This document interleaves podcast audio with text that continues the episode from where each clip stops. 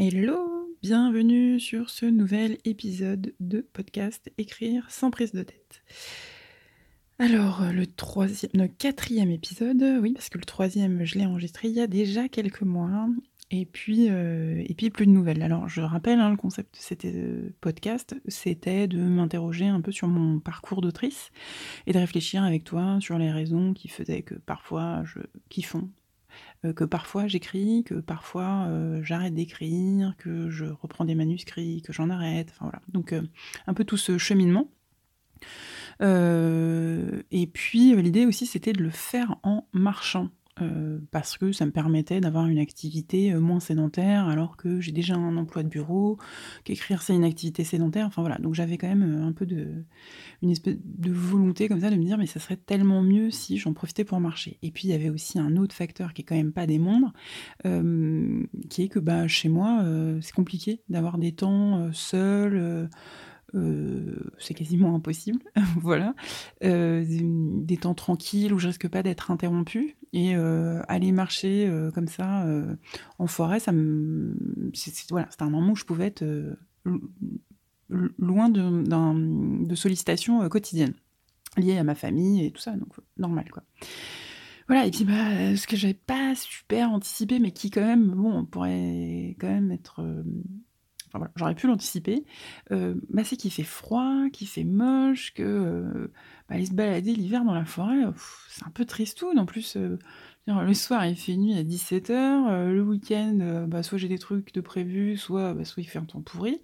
Et, et puis petit à petit, je me suis dit, bon, bah, c'était peut-être pas une super idée cette idée de podcast, j'avais toujours ça en, un peu en fond de enfin au fond de ma tête en me disant bon, il faudra peut-être que j'avais d'autres idées à partager avec, euh, avec toi. Et puis euh, bon, voilà, le temps a passé. Euh, j'avais préenregistré un épisode juste avant les vacances de Noël et puis en fait je l'ai pas monté dans la foulée et puis après en fait en le réécoutant bah, c'est toujours pareil, c'est que soit je le fais dans l'instant et je, je suis d'accord avec ce que je dis dans l'instant, mais bah, comme toute pensée, elle évolue, et puis c'est plus comme ça que je l'aurais dit. Et donc du coup, bah, je l'ai jamais sorti. Voilà, et puis bah, ce matin, euh, enfant et mari sont partis au ski. Euh, moi, j'ai quelques jours devant moi. Euh, je vais prendre un petit, petit week-end prolongé pour moi, pour faire une petite retraite d'écriture. Et je me suis dit, bah voilà, c'est l'occasion. Après tout, j'ai du temps. je trouve que ça va bien dans le dans la pensée. Donc, euh, donc euh, réenregistrant un petit podcast. Euh, alors, est-ce que je m'engage sur un par mois, un tous les 15 jours? Là, je sais pas, en fait. J'enregistre celui-là et puis on va déjà essayer de le monter, de le sortir et on verra dans les prochaines semaines si j'arrive à en faire un autre, sachant que j'ai déjà d'autres idées pour les prochains. Donc l'épisode du jour, après cette très longue introduction, euh, digression, euh, bah déjà euh, j'espère que tu vas bien. J'ai regardé mes stats, c'est aussi ça qui m'a poussé à reprendre le micro, le mic.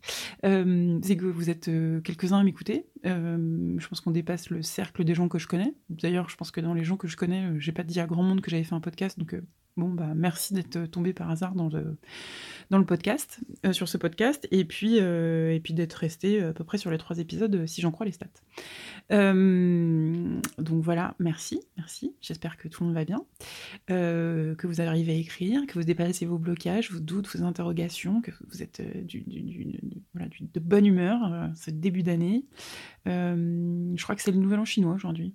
Je sais pas si ça a un quelconque effet sur euh, votre. Euh, je, voilà. Aucun, euh, je ne sais pas pourquoi, où je vais. ça n'a aucun sens. Alors, le sujet du jour, et qui je pense peut quand même en intéresser plus d'un, je vais juste parler de mon exemple, et en fait par mon exemple, j'espère que voilà, ça vous donnera des billes pour vous vous positionner par rapport à ce dont vous avez envie, besoin, comment vous, vous voyez votre, votre vie d'auteur et d'autrice. Donc moi, la question du jour, c'est pourquoi je ne veux pas être une autrice à temps plein? Voilà. Alors je pense qu'en tout cas pour ceux qui euh, commencent à écrire de manière plus ou moins professionnelle, etc., euh, euh, comme j'ai pu le faire notamment en auto-éditant, quand je dis professionnel, c'est-à-dire que j'ai fait l'effort de bien travailler un texte, de le faire corriger par une, une correctrice professionnelle, de faire une couverture dans les codes du genre, etc. Donc j'estime que c'est une édition qui quand même se veut... On, est, on, a dépassé un peu le stade de juste j'écris dans mon coin de temps en temps pendant les vacances, avec quelques pages de, romans non, non, aboutis ou de poèmes, ou je sais pas, enfin voilà, quelque chose qui ne serait pas abouti. Voilà, donc j'ai quand même eu une démarche professionnelle. et c'est cette démarche professionnelle qui me permet de dire, ok, maintenant que j'ai vu ce que c'était, je pense qu'être autrice à temps plein n'est pas pour moi. et je vais t'expliquer les raisons qui font que j'en suis arrivée à cette conclusion, qui évidemment, comme à peu près toutes les décisions de ma vie, peut évoluer dans les trois semaines qui viennent, ou dans les trois ans, ou peut-être jamais. Mais en tout cas, à cet instant T, voici ma position. Euh, la première, c'est un principe de réalité économique. Alors, qu'est-ce que c'est qu'un principe de réalité économique? C'est que euh, j'ai vendu, j'ai donc j'ai euh, édité de manière indépendante trois romans en exclusivité sur Amazon, euh, qui se sont vendus en cumulé, c'est-à-dire e-book, abonnement euh, KDP plus brochet, euh, pour les trois en cumulé à environ 4500 exemplaires.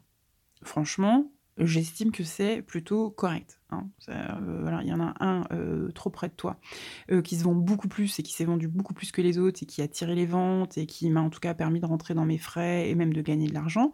Mais voilà, au cumulé, les autres se sont vendus, ont peut-être pas généré forcément beaucoup de bénéfices, mais en tout cas ont permis de rembourser les frais que j'avais engagés dedans. donc voilà, et donc pour être totalement transparent, parce que euh, c'est vrai que souvent, les auteurs et les autrices qui font des bilans un peu sur leur activité ne donnent pas de chiffres pour pas que les gens se, euh, comparent, etc. Moi, je pense que c'est important qu'on se compare parce que, en fait, euh, notamment pour ceux qui veulent se lancer à temps plein, je pense que c'est hyper important d'avoir une vraie vision réaliste de ce que c'est que l'économie de ce métier et que ça se fait pas sans chiffres. Parce que les chiffres qui sont facilement trouvables, c'est euh, ah bah euh, les, pourcentages que reverse Amazon. Donc je sais plus, euh, je les ai plus en tête exactement, mais genre voilà, quand une maison d'édition vous propose entre 8 et 10% du prix du livre en revenus, Amazon vous en donne, je sais plus, entre 40 et 70% suivant le format. enfin on s'en fiche, c'est pas très voilà. Mais en tout cas, oh, c'est plusieurs, enfin c'est bien plus conséquent qu'une maison d'édition. Et là, tout le monde se dit, bah ok, banco, l'auto-édition, euh, je vends mes bouquins et boum, euh, j'en vis parce que je gagne beaucoup plus par roman. Enfin, bon, vous vous rendez bien compte qu'à 3 euros le roman, même euh, si vous en gagnez 4 ou 5 sur un roman, il va falloir en vendre, mais des centaines, des milliers. Je dirais même, vu tous les frais qui sont engagés autour, je pense qu'il faut en vendre 40 000 par an. Voilà, c'est très. ça va être très, très, très, très honnête. Je sais pas, peut-être que d'autres vont dire non, 20 000 par an, j'arrive à en vivre. Bon, bah trop mieux, hein, je, sais pas. Mais vous vous rendez bien compte que même 20 000 par an, c'est énorme. Moi, en 3 ans et demi, je estime que c'est plutôt correct, j'en ai vendu 4500. Euh, donc, qu'est-ce que ça veut dire euh, le fait de, vendre? Donc j'en ai vendu 4500, et donc pour être très transparente sur mes chiffres, euh, Amazon pour ses 4500 lecteurs, euh, qui lui m'est acheté en brochet, en e-book ou, en, ou qui m'est lu en abonnement euh, KDP, j'ai reçu de la part d'Amazon environ 10 000 euros. Donc c'est une très belle somme, vraiment. Je crache pas du tout dans la soupe. Merci Amazon, euh, merci les lecteurs, merci. vraiment, c'est une très belle somme. Mais on se rend bien compte que quand même, bah, pour pouvoir en vivre, euh, il faudrait gagner euh, bah, entre deux et trois fois ça tous les ans. Alors pourquoi je dis euh, deux et trois fois ça? Bah, Parce que déjà, je pense que c'est compliqué de vivre juste avec un SMIC actuellement en France et que c'est pas en tout cas mon niveau de vie actuel et j'ai de la chance, mon niveau de vie actuel est au-dessus de ça. Donc si je veux gagner au moins la même chose que ce que je gagne, c'est ça, voilà, ça, demande encore plus de ventes. Euh, et la, ce qu'il faut voir, c'est tous les frais annexes qui sont liés à, ce, à ces 10 000 euros. Donc ces 10 000 euros, c'est ce que Amazon m'a versé, mais là-dessus, je paye environ 20% d'URSAF, je crois, hein, je plus trop les chiffres en tête, mais euh, c'est environ 20%. Bon, bah, déjà on descend à 8 000. Euh, pour vendre tous ces romans, en fait, j'ai fait euh, moi, ma stratégie de marketing, elle a été de faire de la pub directement sur Amazon, euh, ce qui a vraiment permis de lancer mes bouquins. Là, j'ai arrêté les pubs et je vois bien la différence entre quand je faisais de la pub et quand je n'en fais plus. Donc vraiment, la pub a un effet très bénéfique, mais elle a un coût, et a un coût de plusieurs milliers d'euros. Euh, plus euh, tout ce qui tient à euh, paiement bah, des frais sur les ouvrages, hein, que ce soit euh, des couvertures, il y en a pour, un, pour lequel j'ai fait une couverture professionnelle, les trois ont reçu une correction professionnelle, donc tout ça, ça a un coût quand même, un impact sur, les, bénéfices que j'ai reçus, puisque j'estime qu'il faut que je rentabilise mon investissement. Donc au final, il me reste quelques milliers d'euros, et je vais pas cracher dans la soupe, ça permet de faire des vacances, de payer des cadeaux, enfin voilà, c'est un un bonus qui est pas du tout négligeable, de là à me dire que ça me donne une, vision de ce que pourrait être une vie d'autrice à temps plein, euh, enfin, bah non, on est loin du compte, quoi. Euh, voilà, c'est et, j'entends beaucoup hein, dire qu'ils veulent se lancer euh, à temps plein, que ça leur permettrait d'avoir le job de leurs rêves, etc., parce que leur job est compliqué. bah, en fait, j'ai envie de dire, j'imagine que c'est possible. On en voit hein, sur les réseaux sociaux ou ailleurs qui, disent vivre de leur plume, euh, sans doute dans des bonnes conditions. Hein. Je pense qu'il y en a qui vendent bien et qui permettent de. qui, qui, en vivent bien, et tant mieux. je pense que c'est quand même un, arbre au milieu d'une forêt, ceux qui en vivent et qui en vivent bien. Euh, je pense que la forêt, elle est plutôt. Euh, voilà, c'est. Enfin, voilà, je, pense que c'est compliqué de ne vivre que de l'écriture à temps plein. Et je pense aussi que c'est parce que c'est difficile qu'on voit plein d'autrices qui disent en vivre à temps plein, euh, qui proposent des formations à côté. Euh, qui proposent des ateliers, d'écriture, etc. Parce que je pense qu'il faut diversifier son activité parce que euh, les revenus liés à la vente de livres est trop aléatoire, parce qu'on n'a jamais la garantie que le roman qu'on a sorti va marcher et va tirer les autres, et, etc. Voilà, parce que en fait, euh, souvent en auto-édition, on dit ah bah il suffit d'écrire, euh, enfin il suffit, c'est déjà énorme, hein. moi je suis incapable de le faire, mais euh, il faudrait écrire entre 3 et 4 romans par an pour en vivre. Bah enfin, il faudrait que ces 3 à 4 romans par an se vendent. Encore une fois, c'est pas une question de quantité, c'est aussi une question de, de quantité de vente, pas de quantité de mots écrits. parce qu'en fait, il faudrait être sûr en fait, il ne suffit pas d'écrire des livres, il faut écrire des best-sellers qui vont rencontrer un public, qui va créer un effet de mode, qui va faire que euh, on va acheter, euh, le bouquin va être acheté en masse. Et quand je dis en masse, c'est, donc on l'a dit, hein, il faut que les bouquins se vendent à plusieurs milliers euh, d'exemplaires par an. bon, ben, je pense que c'est pas qu'une question de volonté. C'est des choses qui sont du coup assez intangibles. Le succès, c'est pas forcément quelque chose qui se décrète. malgré tous les efforts et toute la bonne volonté du monde, ça échappe. un succès littéraire, je pense que la plupart des éditeurs le diront, ça échappe à toutes les prévisions qu'on pouvait avoir. Il y a des bouquins qu'on pense qu'ils vont absolument bien marcher et qui marchent pas, et l'inverse est vrai aussi. Euh, même si, bon, effectivement, là, c'est la tendance de la romantaisie, il y a peut-être plus de chances que ce genre-là marche. Bon, mais en même temps, moi je vois plein de mm, romans passer de romantaisie sur Amazon, enfin plein, j'en vois passer, et euh, quand je vois euh, euh, le ratio qu'ils ont en termes de nombre d'étoiles, parce que le nombre d'étoiles permet vraiment de voir, enfin voilà, quand on a publié des romans sur Amazon, en général, le nombre d'étoiles, sauf si c'est que des étoiles liées à des services de presse, mais ça permet quand même de voir, quand je dis le nombre d'étoiles, c'est le nombre de commentaires Amazon ou de gens qui ont laissé juste des étoiles, qui n'ont pas laissé forcément de commentaires écrits, mais qui ont juste laissé une note, en gros. Euh, ça, ça permet euh, quand même d'avoir un, de voir le nombre de personnes qui ont lu le livre. Euh, voilà, c'est assez corrélé. Je pense que je n'ai pas trop discuté avec d'autres personnes, mais, mais je suis assez convaincue que si vous, vous n'avez que, je sais pas, 20 étoiles sur Amazon, je pense que vous n'avez pas dépassé les 200 lecteurs c'est euh, au doigt levé, hein, mais euh, ça serait très étonnant d'avoir eu 2000 lecteurs et que 20 euh, avis laissés sur, sur Amazon. Donc bref, tout ça pour dire qu'en fonction, vous voyez bien, du coup, on peut voir à peu près le succès d'un livre au nombre de... de je vais y arriver, c'est compliqué, au nombre d'avis qui sont laissés sur Amazon. Euh, et donc voilà, tout ça pour dire qu'avec ce nombre d'avis, vous voyez bien du coup que tous les romans de romantaisie actuels, même si c'est un, genre qui est à la mode, ne sont pas des succès de fou, quoi. Voilà. Donc euh, tout ça pour dire que les effets de mode, c'est bien, ça marche pour certains, mais pas pour tout le monde. Et donc voilà, on n'a pas la garantie quand on écrit quelque chose que ça va devenir un best-seller qui va pouvoir nous faire manger. Euh, voilà, euh, le deuxième euh, facteur, hein, c'est donc bon, bah, je n'ai pas la garantie d'écrire des best-sellers, loin de là. Euh, moi, j'écris pas vite. je, crois que j'aurais du mal à écrire plus vite que ce que j'écris actuellement. et je dois être à, je sais pas, quelque chose comme 500 mots à l'heure. Voilà. Bon, bah, dans, une heure, certains écrivent l'équivalent d'un chapitre de 3000 mots.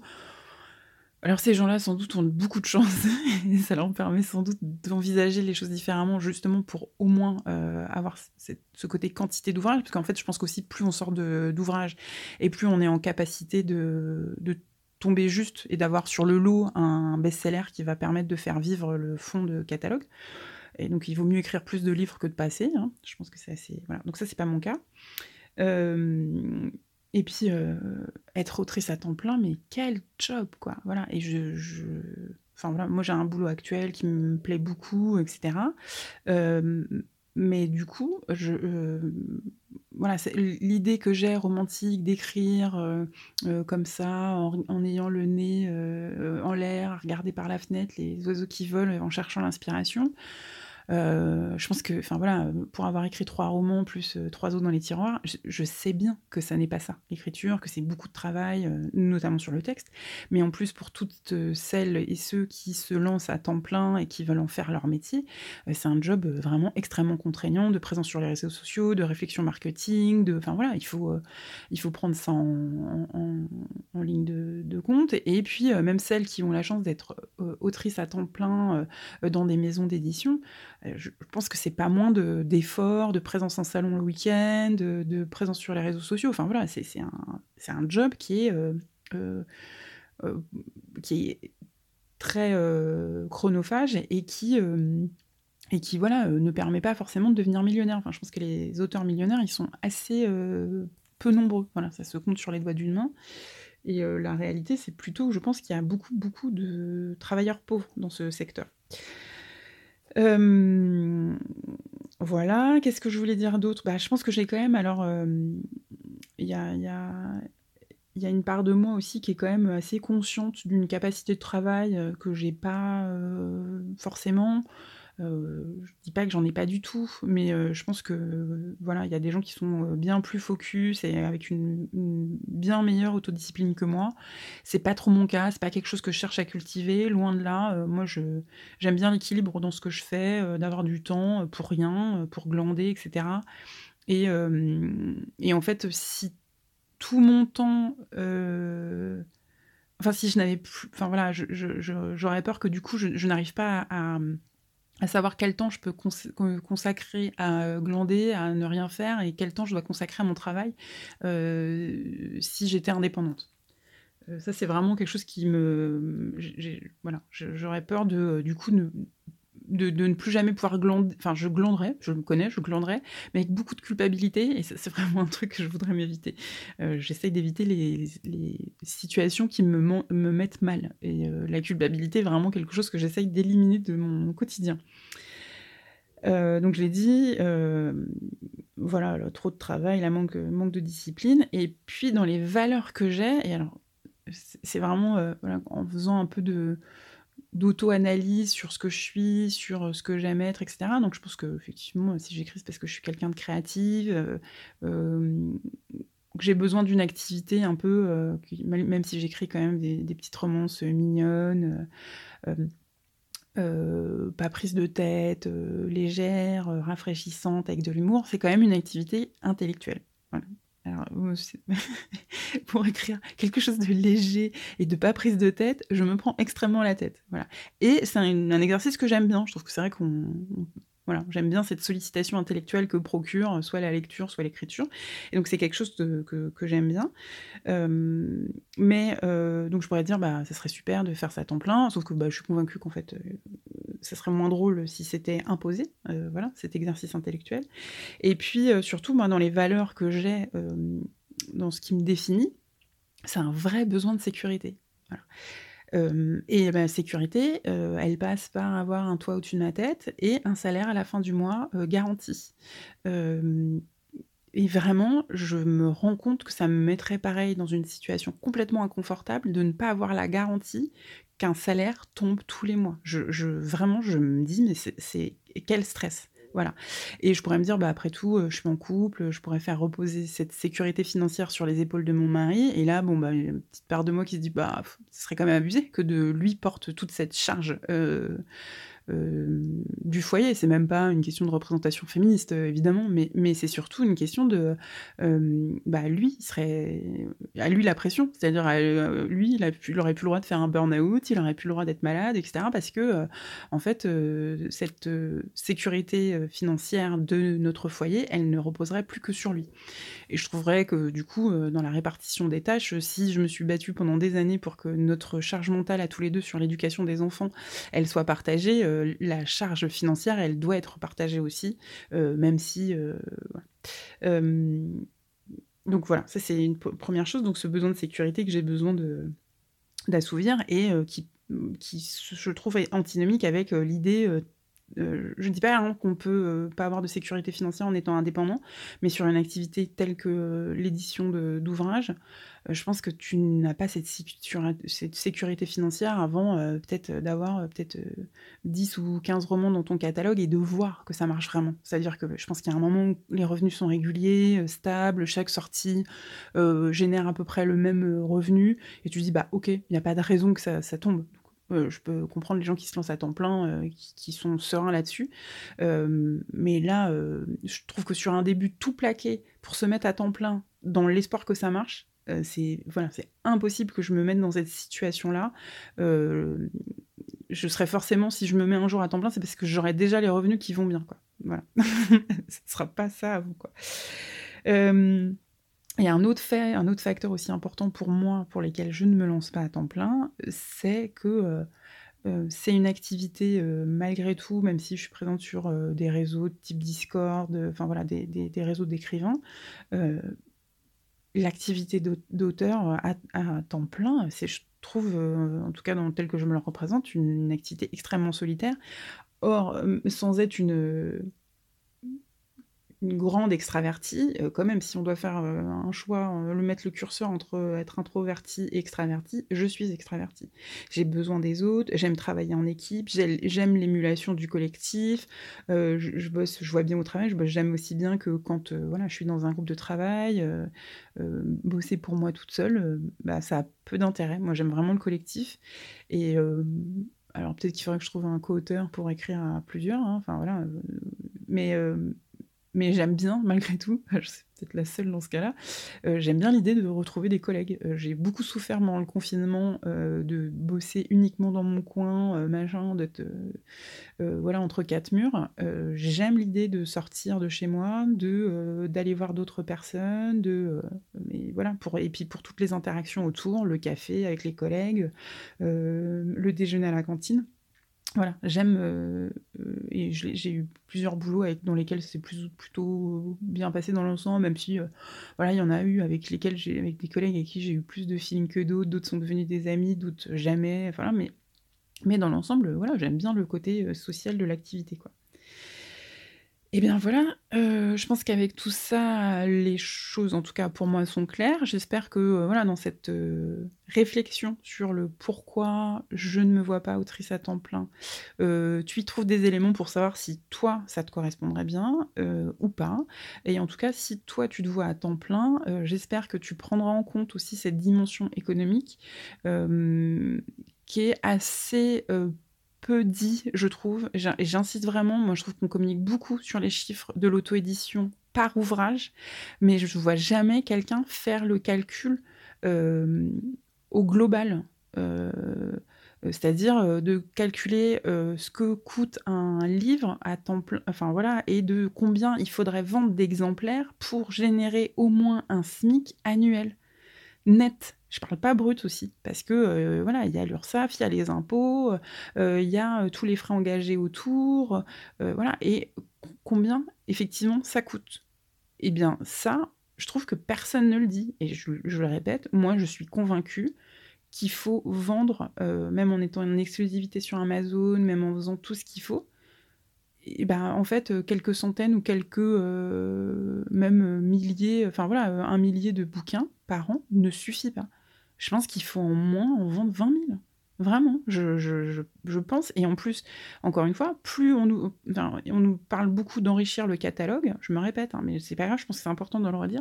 On nous demande souvent euh, les stratégies liées à l'auto-édition qu'on entend dans les formations, les podcasts et compagnie, c'est 3 à 4 romans par an. 3 à 4 romans par an, c'est payer 3 à 4 couvertures, payer 3 à 4 euh, correctrices professionnelles, ça augmente les frais. Voilà. Donc, euh, vraiment, faites ce calcul quand on parle de faire un business plan. C'est pas juste, ah, je vais poster un truc tous les jours sur Instagram. C'est un business plan, c'est vraiment quelque chose de, qui s'appuie sur du concret. Combien vous avez besoin d'argent? Euh, pour euh, sortir des livres, pour, et puis pour générer un revenu qui ne vous mettra pas dans une difficulté financière importante. Sinon, garder un job, même si c'est qu'un job alimentaire à temps partiel de, de, voilà qui, qui, est, pas du tout agréable à faire, mais euh, qui, qui vous mettra pas dans une difficulté financière quoi. Et puis euh, voilà, dans 3-4 ans, une fois que vous aurez vraiment votre stock et votre catalogue, peut-être vous pourrez réfléchir de façon plus sereine. Mais tout lâcher là et de sans avoir euh, ne serait-ce que testé de mettre un bouquin sur Amazon. je, je, trouve c'est vraiment dangereux et moi j'ai l'impression que, enfin, je sais pas, on n'en parle pas encore de la désillusion, mais je pense qu'elle existe. Et même dans ceux qui sont lancés, qui sont lancés de façon professionnelle et à fond, euh, on voit bien qu'il y a une surenchère de présence sur les réseaux sociaux, de, bouquins qui sortent, etc. Et moi, j'aimerais savoir combien, euh, enfin, on le voit euh, peut-être s'il n'y a pas des risques de burn-out liés à toute la suractivité que représente et tout l'enjeu que ça représente d'être auteur à temps plein. Ce que je souhaite pas du tout, mais justement, c'est pour ça que je partage mon expérience qui est vraiment minuscule. C'est une petite expérience, mais je trouve qu'elle donne déjà des éléments pour permettre de, d'avoir de se faire une idée de ce que c'est vraiment la réalité économique de ce métier. Euh, voilà, donc je me suis répétée et je me suis un petit peu agacée à la fin, donc je m'en excuse, mais euh, je pense voilà, que c'était important d'appuyer euh, vraiment sur cette réalité concrète qui n'est pas juste un ressenti de oh, j'ai besoin de sécurité, oh, je trouve ça très romantique d'écrire le nez en l'air. Non, il y a une réalité économique qu'on ne partage pas assez eh bien, si j'arrive à me remotiver euh, là pendant ma retraite d'écriture pour en faire un deuxième, bah, j'essayerai et puis je le reposterai bientôt ou je ferai ça beaucoup plus tard, je ne sais pas. En tout cas, sur le prochain, j'aimerais parler de la communication et notamment de la présence sur les réseaux sociaux. Et est-ce que c'est vraiment si important que ça pour vendre des livres d'être présent sur les réseaux sociaux? Euh, voilà, le pour, le contre, euh, sachant que moi, euh, dans ma vraie vie, je suis responsable com, donc je vois tout l'intérêt de faire de la communication. Et en même temps, pourquoi je n'en fais pas à titre euh, individuel, voilà, sur, euh, sur mes romans? Je pense que voilà, c'est, j'aimerais bien en parler sur un prochain podcast. Ciao